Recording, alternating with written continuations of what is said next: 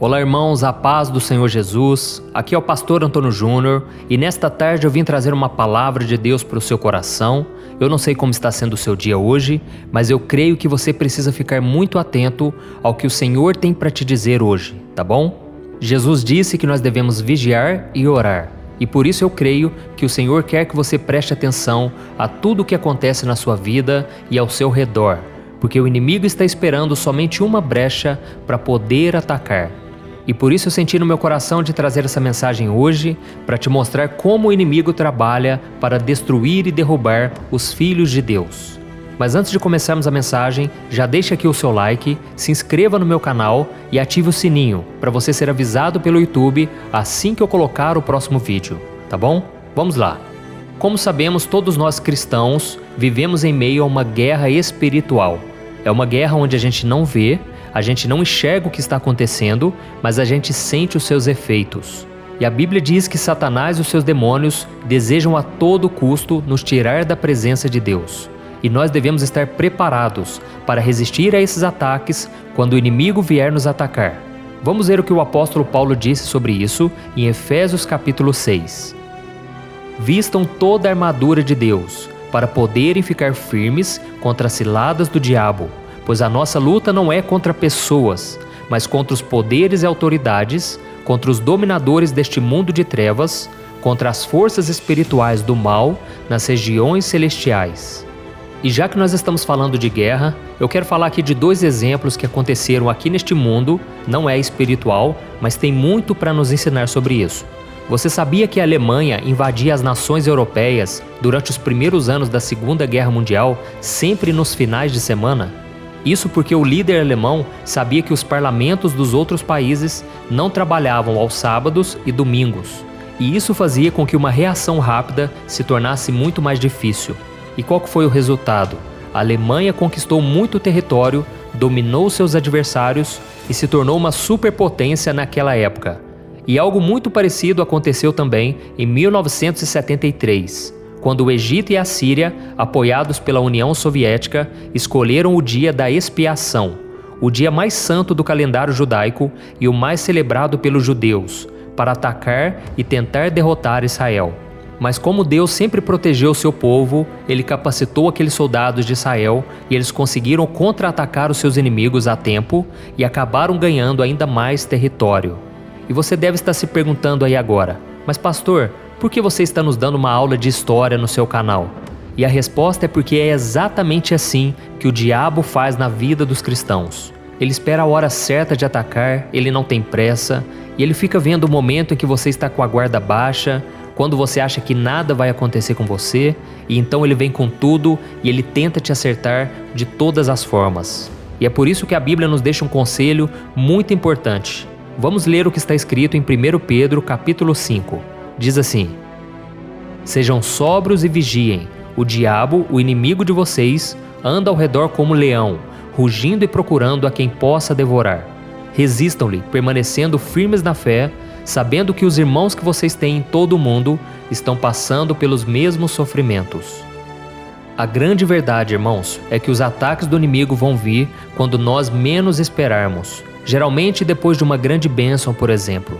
Foi assim que aconteceu com Jesus. Depois que ele foi batizado no Rio Jordão pelo profeta João Batista, a Bíblia diz que o Espírito de Deus veio sobre ele na forma de uma pomba. E naquele momento ele foi revestido de poder, ele foi ungido pelo Espírito Santo. E depois disso veio o ataque, quando Cristo foi tentado pelo diabo no deserto. Vamos ver o que está escrito em Lucas capítulo 4. Jesus, cheio do Espírito Santo, voltou do Jordão e foi levado pelo Espírito ao deserto, onde durante 40 dias foi tentado pelo diabo. Jesus estava cheio do Espírito Santo, foi o momento em que ele estava muito forte espiritualmente, em que Deus permitiu que o diabo tentasse ele. Por isso, meu querido irmão e minha irmã, não fique surpreso se você estiver muito firme com Deus, buscando ao Senhor em oração, meditando na palavra, adorando e logo depois surgir uma tentação muito pesada. Logo depois você perceber que alguma pessoa está tentando te tirar do sério, tentando te machucar com palavras. Isso tudo é ataque do inimigo, porque ele sabe que você está muito firme com Deus e você é uma ameaça para ele. Além disso, quando nós passamos um tempo de qualidade com Deus, quando nós estamos nos fortalecendo, você que tem acompanhado minhas orações aqui no canal, você com certeza está mais fortalecido. Então é justamente por você estar firme com Deus, por você estar sendo uma bênção na vida das pessoas, justamente por você ser usado pelo Senhor, é que o inimigo ele vai vir e ele vai te fazer um convite irrecusável, mas aquele convite vai ser um convite proibido. Ou então ele vai fazer uma proposta para você ganhar um dinheiro fácil, mas vai ser de forma ilícita.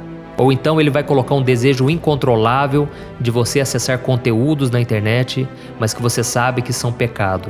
Então tome muito cuidado, tá bom? Essa mensagem é um alerta para todos nós e eu também preciso vigiar dia após dia e a luta tem sido grande, mas a vitória é sempre nossa, tá bom, irmãos? Então vamos permanecer firmes com o Senhor, vamos continuar vigiando, orando e, como eu sempre digo, né, a nossa vida cristã não é um mar de rosas, onde tudo é fácil, onde tudo dá certo.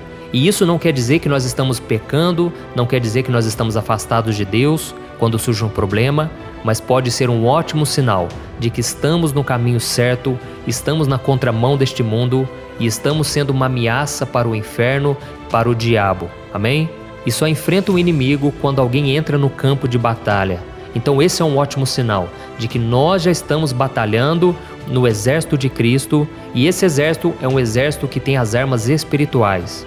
As nossas armas não são carnais, mas são espirituais e poderosas em Deus, que é o que?